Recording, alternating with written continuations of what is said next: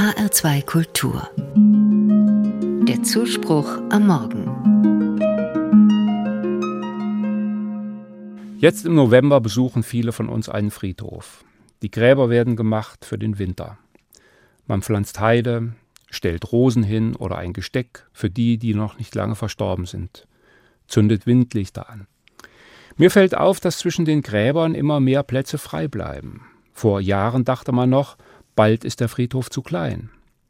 Doch jetzt werden immer mehr Menschen anders bestattet. Sie lassen sich verbrennen, die Asche wird zum Beispiel im Friedwald beigesetzt, anonym auf einer Wiese ausgestreut oder im Meer. Man will Kindern und Enkeln, die weit entfernt wohnen, keine Arbeit machen. Oder es steht eine Überzeugung dahinter. Wenn du tot bist, brauchst du keinen Ort. Nicht hier auf der Erde und auch nirgends sonst. Denn da ist nichts, was von dir bleibt.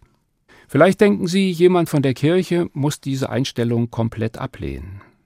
Doch das tue ich nicht. Manches von den alten Vorstellungen ist ja kaum noch tragfähig. Die Toten fliegen zum Himmel und schauen von Wolke 7 aus zu, was die Familie macht. Wer glaubt das denn wirklich? Oder das Schema auf vielen alten Gemälden, die einen schmoren in der Hölle, die anderen singen mit den Engeln. Sich davon frei zu machen, halte ich für gut und tröstlich. Und doch ist damit noch nicht diese große und tiefgehende Frage beantwortet. Wohin gehen die Toten? Was wird aus mir? Wo ist mein Vater, der vor gut 30 Jahren ging? und meine Mutter, die einen bitteren Krebstod starb, als ich 15 war.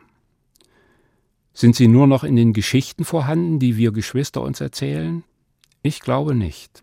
Ich glaube, sie sind eingegangen in diese große Kraft, aus der alles, was ist, hervorgeht und in die es wieder zurückfließt. Ich glaube, die Toten ruhen in Gott. Wie das ist und wo, das ist für mich ein Geheimnis. Ich sehe es mit Respekt, aber auch mit der Neugier, mir vorsichtig die Bilder auszumalen, von denen mein Glaube erzählt. Er sagt zum Beispiel, es wird Licht sein an diesem Ort. Oder es wird Frieden sein, Versöhnung, kein Hass mehr, kein Schmerz, kein Leid und kein Geschrei. Alle Tränen werden von unseren Augen abgewischt. Ist das schon wieder zu viel gesagt, zu naiv, leicht zu durchschauen als Fantasie unserer Sehnsucht? Für mich ist es das nicht. Denn in diesen Bildern steckt doch das Leben selbst. Es sind Visionen gegen alles, was unser Leben dunkel macht, gegen das, was uns jetzt schon sterben lässt. Es ist vielleicht auch ein Protest gegen die Selbstgewissheit, mit der manche heute behaupten, mit dem Tod ist alles aus. Mein Glaube lässt mich daran zweifeln. Ich hoffe, da ist mehr. Mehr nicht, aber auch nicht weniger.